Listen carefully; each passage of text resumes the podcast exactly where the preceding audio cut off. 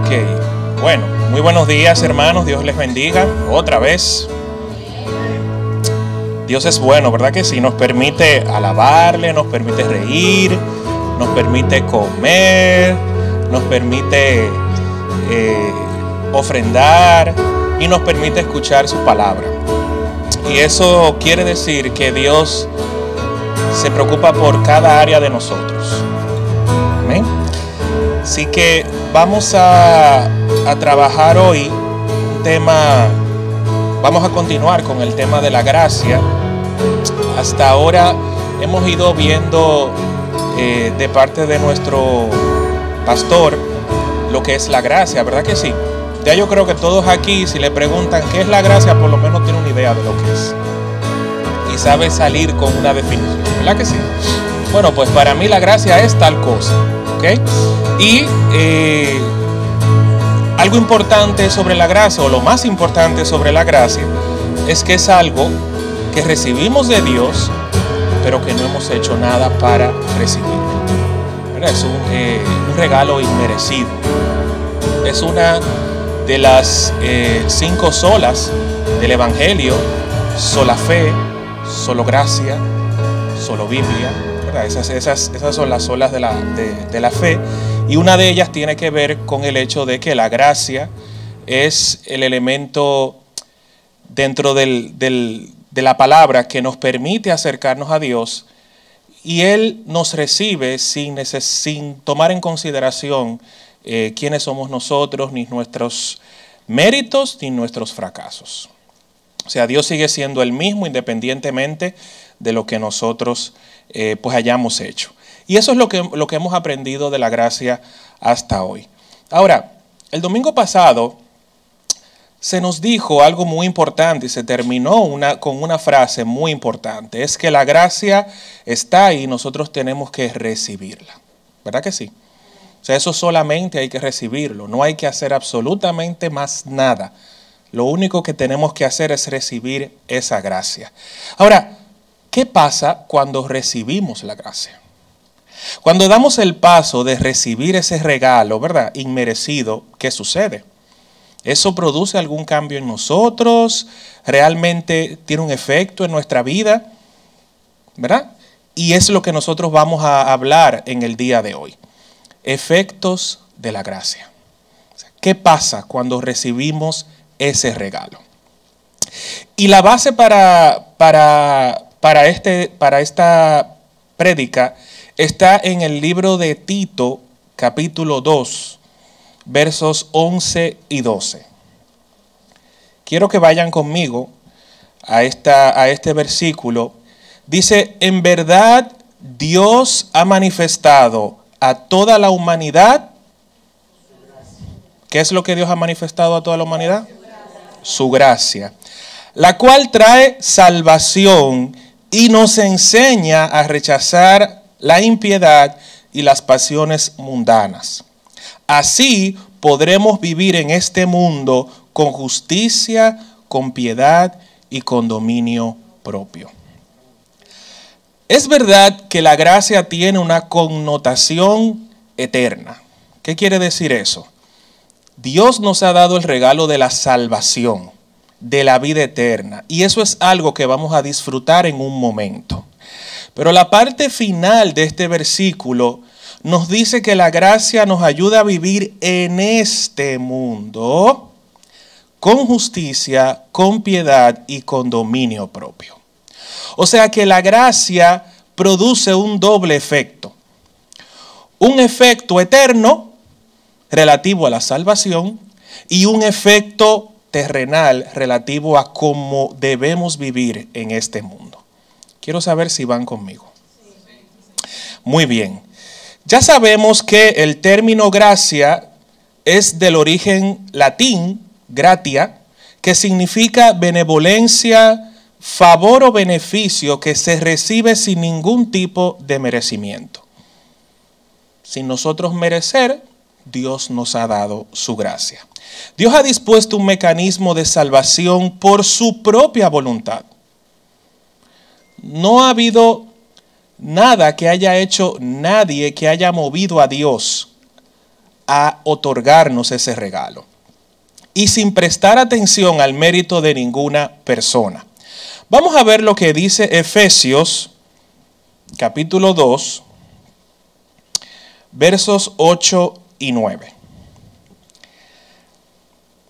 Porque por gracia ustedes han sido salvados mediante la fe.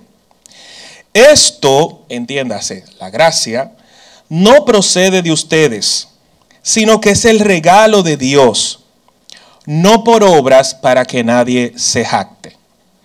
Si nosotros pudiéramos decir, bueno, Dios tiene gracia, Dios me ha dado su gracia porque yo he sido bueno, entonces, ¿qué mérito tiene la gracia? Ninguno.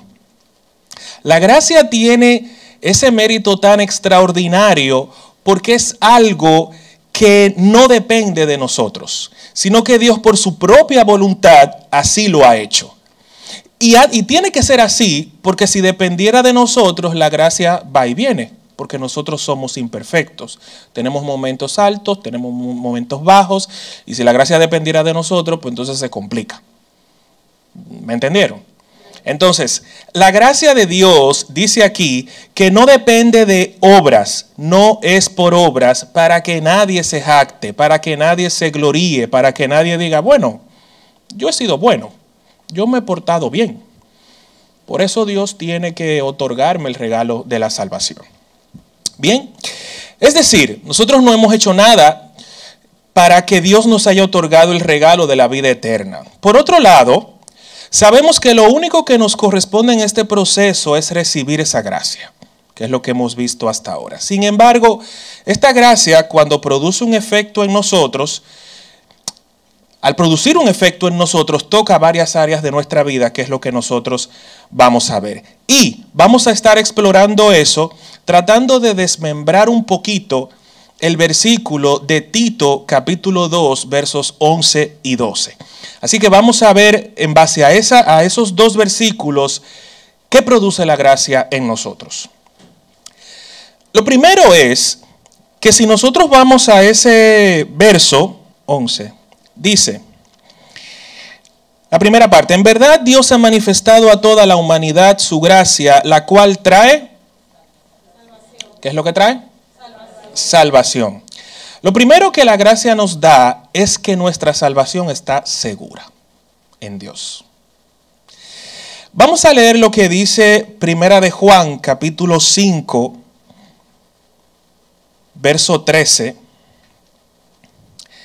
Dice, les escribo estas cosas a ustedes que creen en el nombre del Hijo de Dios para que sepan que tienen vida eterna.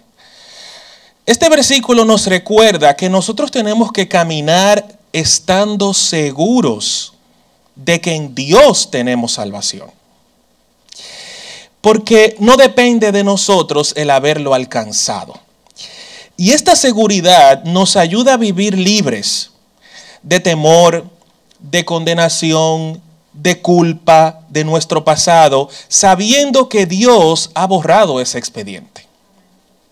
Cuando nosotros pensamos en la gracia de Dios relacionado con nuestra salvación, nosotros podemos decir, en momentos donde nos encontramos ante un error que hayamos cometido, esa culpa puede alejarnos de esa gracia y no es la voluntad del Padre.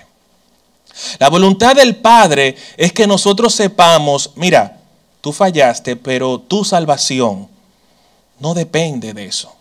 Yo, yo he dado esa salvación a tu vida. Tenlo por seguro. Tenlo por seguro.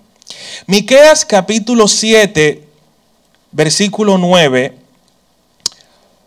lo dice de una manera, esos son de los capítulos que en la Biblia las hojas están nuevas, porque son de los que están ahí en el medio, que la gente como que no lo busca. Miqueas capítulo 7, versículo 19, dice, Vuelve a compadecerte de nosotros, pon tu pie sobre nuestras maldades y arroja al fondo del mar todos nuestros pecados. El profeta Miqueas lo tenía claro. Él sabía que en ese momento el pueblo estaba, el pueblo había cometido un error delante de Dios. El pueblo había fallado a Dios. El pueblo había ofendido a su Dios, yendo tras dioses ajenos y desobedeciendo su palabra. Pero el profeta, sabiendo de que su salvación venía de Dios, le dijo, Señor, vuelve a compadecerte de nosotros. Ten misericordia, pon tu pie sobre nuestras maldades y arroja al fondo del mar todos nuestros pecados. O sea, bórralos. Esa declaración del profeta Miqueas lo que nos dice a nosotros, hermanos, es que porque hayamos cometido un error o porque hayamos fallado delante de Dios, ¿verdad? Nosotros tenemos que tener claro que nuestra salvación es algo que Dios lo ha dado. Y lo ha dado porque a Él le dio la gana, no porque nosotros hayamos hecho absolutamente nada. Entonces, lo segundo que la gracia produce en nosotros, ya sabemos que lo primero es que la gracia nos da seguridad de la vida eterna. Amén. Lo segundo es que la gracia nos ayuda a rechazar la impiedad y las pasiones mundanas. Dice, volviendo a Tito, dice, en verdad Dios ha manifestado a toda la humanidad su gracia, la cual trae salvación y nos enseña. La gracia tiene un papel activo. O sea, la gracia de Dios hace algo y es enseñarnos.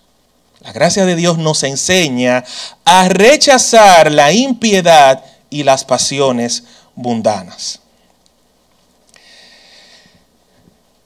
Cuando cada uno de nosotros, y yo quiero que pensemos en el momento en el que dimos el paso de aceptar a Cristo como nuestro Señor y Salvador, pensando un poco habían actitudes en nosotros, habían cosas, habían conductas que nosotros hacíamos. Y para nosotros eran como que, bueno, estaban ahí, eran parte de nuestra naturaleza. Pero yo no sé si ustedes recuerdan que cuando decidimos aceptar a Cristo como Señor y Salvador, comenzamos a sentir, espérate, que ah, esto no está bien. Eso no es bueno. Y puede ser que nadie te lo haya dicho. Puede ser que tú comenzaste a tener ese sentimiento de que, espérate, que, que y, se comenzó a contristar tu alma y, te sentí, y a sentirte mal por hacer algo que tú anteriormente hacías con toda naturalidad. ¿Recuerdan eso? ¿A alguien le pasó eso? A mí sí. Eso es la gracia. Enseñándonos y todos sabemos aquí que la enseñanza es un proceso continuo. No es algo que ocurre en un momento y deja de ser. Por ejemplo, yo que enseño en las universidades, constantemente yo tengo que estar recordándole a mis alumnos varias cosas. Porque se le olvida, se le va la guagua, no estudian, no están en eso, entonces, hay, durante el recorrido de toda la, la materia, yo tengo que ir retomando puntos, ¿verdad? Y eso es parte del proceso de enseñanza y Dios lo sabe. Es como que usted le diga a un alumno, mira, yo que enseño sobre calidad en los negocios, calidad es esto. Y que yo le pregunte a la semana siguiente qué es calidad y que no me sepa decir, hay un problema.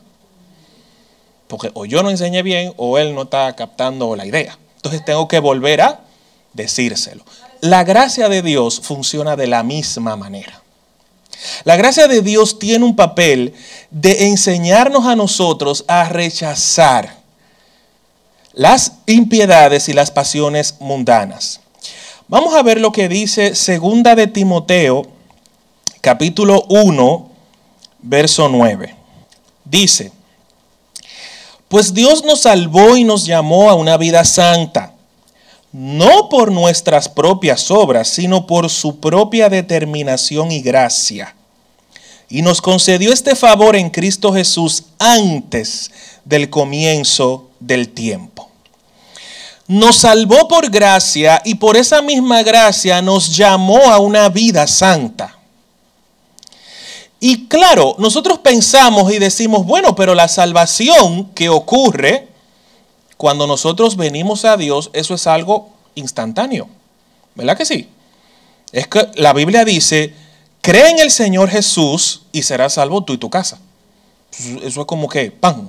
Yo creo, decido, decido aceptar a Cristo como Señor y Salvador y la salvación se manifiesta. Sin embargo, Dios también nos llamó a una vida santa, pero la vida santa no ocurre de una manera instantánea. Por lo cual necesitamos que la gracia nos enseñe. Necesitamos aprender. ¿Ok?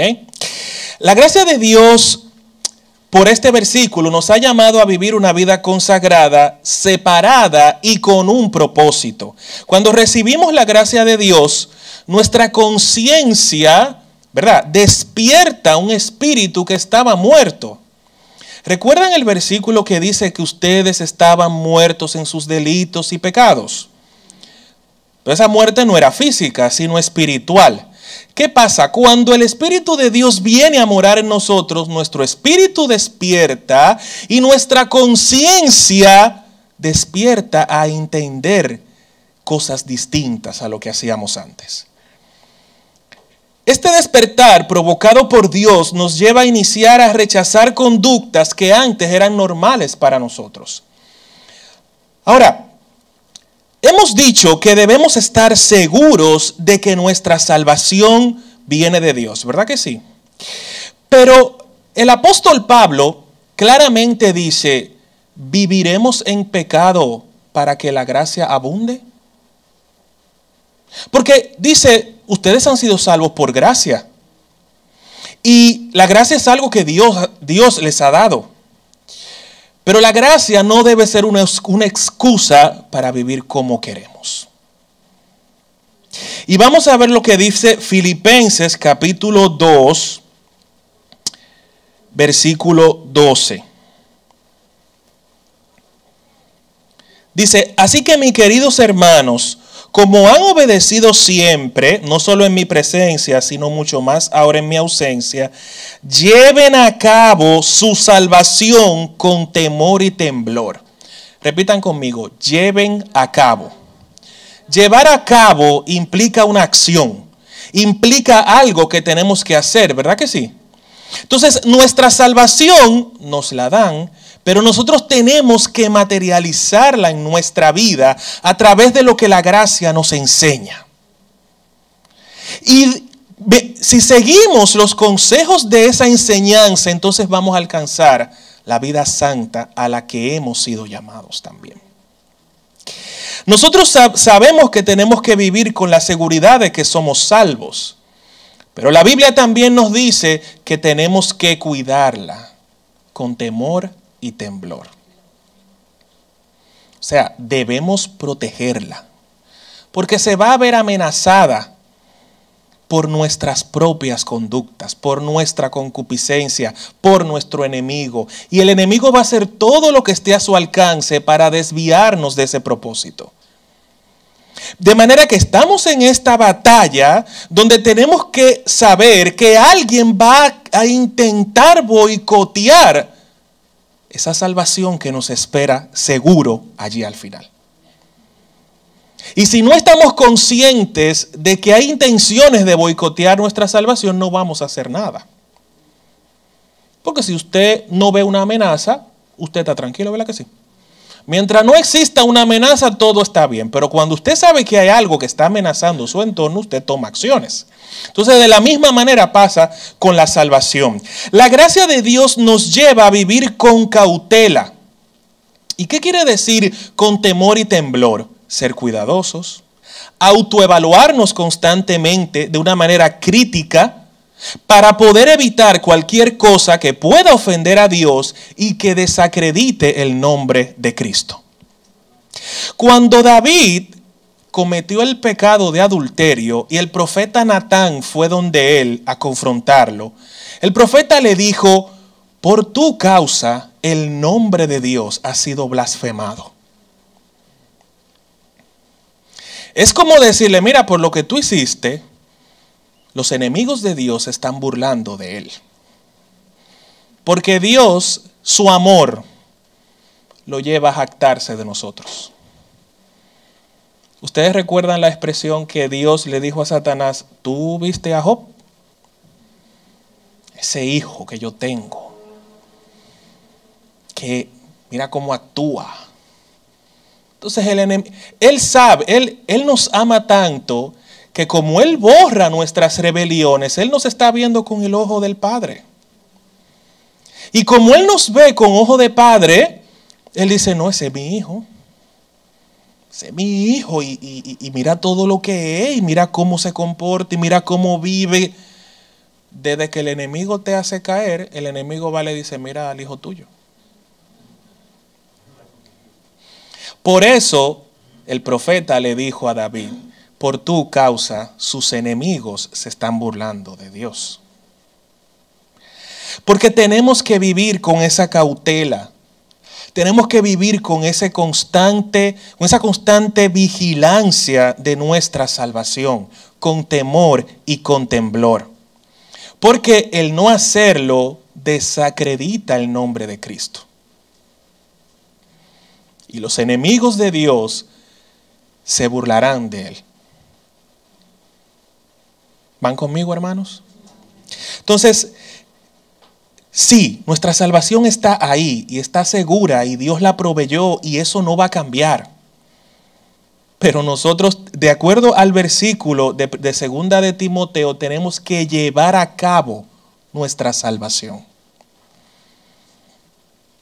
Y llevar a cabo la salvación implica una acción por nuestra parte, que es protegerla.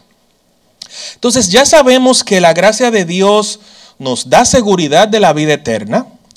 La gracia de Dios nos ayuda a rechazar las conductas que son impropias de la vida cristiana. La gracia de Dios también nos ayuda a soportar tiempos de prueba. Vamos a ver lo que dice 2 de Corintios capítulo 12, verso 9. Miren, aquí está pasando algo. Pablo recibe de Dios unas revelaciones profundas del reino y bueno, ocurren muchas cosas que parecerían como que, ¿verdad? Como de película. Con Pablo ocurren muchas cosas como que son de película, porque la Biblia habla de que a él se le dieron unas revelaciones que él no las compartió en la palabra. O sea, él ni siquiera las comentó. Y dice la Biblia en versículos anteriores, en el versículo 7 específicamente, dice, para evitar que me volviera presumido de estas sublimes revelaciones, una espina me fue clavada en el cuerpo, o el famoso aguijón, el aguijón de Pablo, que nadie sabe lo que es, pero es una espina. Y sabemos que no es una espina física, porque verdad. Pero le fue dada una espina, un mensajero de Satanás, para que me atormentara. Y tres veces le rogué al Señor que me lo quitara. Y la respuesta de Dios fue, te basta con mi gracia, pues mi poder se perfecciona en la debilidad. Este verso nos dice que por la gracia Dios nos permite tener la capacidad de soportar situaciones difíciles. Y hay cosas que por nuestro carácter tienen que ocurrir en nosotros de manera constante. Dios sabía que si no le daba esa espinita a Pablo, él mismo reconoce que él podría volverse presumido. Eso quiere decir que él se conoce. Él sabía que la humildad tenía ahí como que, hey, un fallo. Pero, y Dios también lo sabía, y por eso Dios dijo, espérate, toma tu espina. Entonces, yo no sé qué espina nos ha dado Dios a nosotros. No porque podamos jactarnos, sino porque hay cosas que Dios no nos puede dar. Y hay cosas que Dios tiene que darnos, pero en otro momento. Entonces, hay espinas que tenemos que vivir, con las que tenemos que vivir. Y esas espinas, para soportar esas espinas tenemos la gracia de Dios. Entonces, su amor, su bondad, su misericordia son más que suficientes. Siempre está disponible. La gracia de Dios no es algo que nos dan en un momento y se va, sino que la gracia de Dios permanece para siempre. Y la gracia, aunque no es lo mismo que la misericordia, pero dice que la misericordia de Dios se renueva todos los días. Dios necesita tener una nueva misericordia cada mañana, porque si no, no mata todito. Si la misericordia de Dios no se renueva todos los días, no tuviéramos aquí. Entonces, la gracia del Señor siempre, siempre, siempre está ahí. Entonces, independientemente de la situación en la que nos encontremos, independientemente de cuál sea nuestra espina, la gracia de Dios es suficiente para soportar esa espina. Hasta que llegue el momento o de quitarla o que Cristo venga y no vayamos con Él. Y en este escenario, la gracia nos debe llevar a la humildad de reconocer que dependemos de Dios en todas las cosas. Nosotros no somos autosuficientes y además debemos de conocer que Dios se manifiesta en lo que para nosotros representa una debilidad. Pablo termina diciendo el versículo 9, eh, perdón, el versículo 10.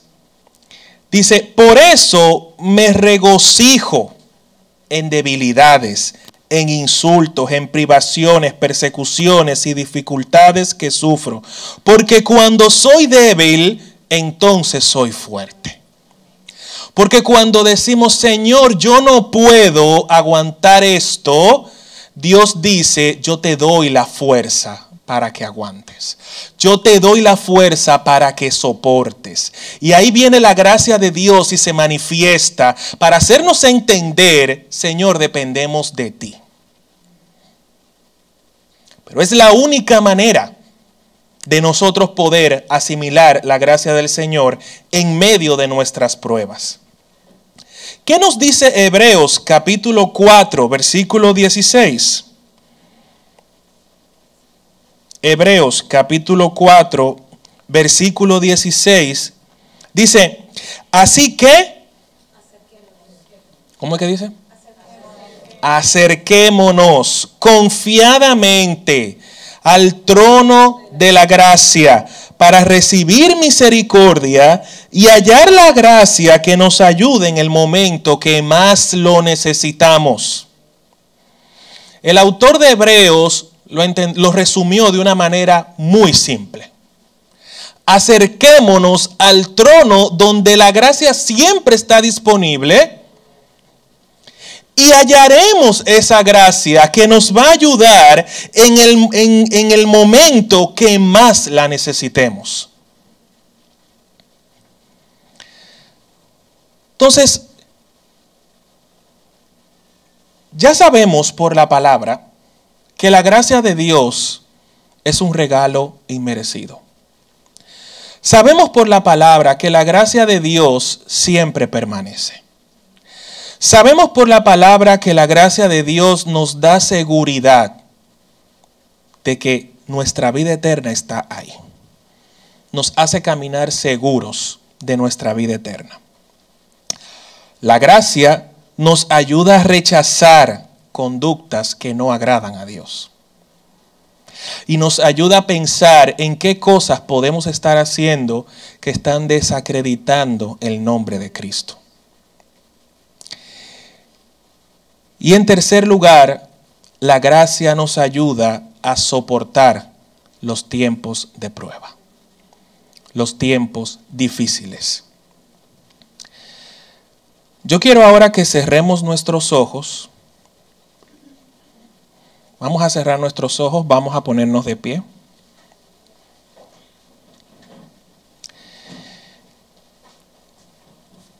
Y yo quiero que meditemos, hermanos, sobre Si realmente la gracia de Dios está operando su efecto en nosotros. En algún momento sentimos esa culpa que no nos permite disfrutar de la seguridad de nuestra salvación. Hay momentos donde pensamos, ¿y si Cristo viene y yo no me salvo? Si pensamos en Él y en su gracia, meditemos, ¿caminamos seguros de nuestra salvación? ¿O hay algo en nosotros?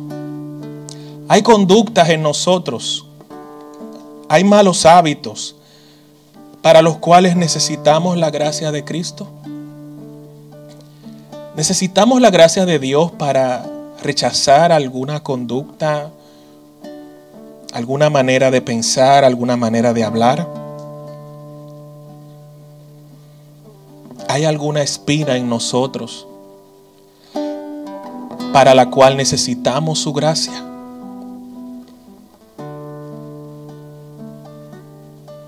Yo quiero que meditemos con nuestros ojos cerrados, hermanos. Este es un tiempo que Dios ha preparado para ministrar nuestra vida.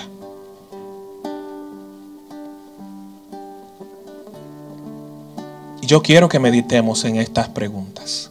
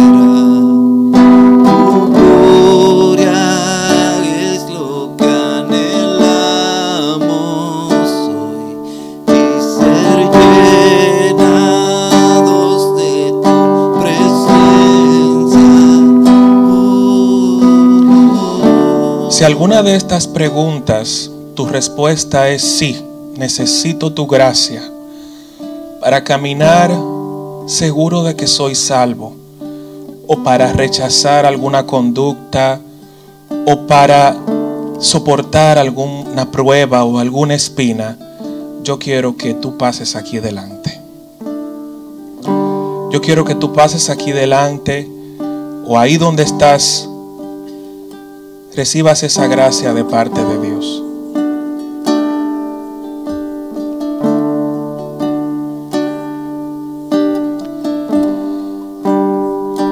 Señor, yo en esta mañana, Padre, oro por cada uno de nosotros, Señor. Porque necesitamos tu gracia, Dios. Necesitamos de tu misericordia. Señor, necesitamos tu gracia para rechazar conductas, oh Dios, que no te agradan, que te desacreditan, oh Jesús. Señor, necesitamos tu gracia y yo imparto tu gracia sobre tu iglesia, Señor, en esta tarde. Sobre nosotros, oh Dios. Guiado por el Espíritu Santo, Señor, tu gracia nos llene tu gracia nos inunde en el nombre de Jesús. Y que tu poder, Señor, se vivifique en nosotros. Señor, necesitamos tu gracia, Padre, para soportar los tiempos difíciles. Señor, nuestras espinas, Padre Necesitamos tu gracia, Padre, y la recibimos en esta tarde. Reciba en fe la gracia que hoy Dios dispone para nosotros. Recibimos en fe tu gracia, Señor. Esa que no merecemos y que tú nos das. La recibimos, Señor. La recibimos, Padre, y te damos gracias por ella. En el nombre de Jesús. Amén y amén.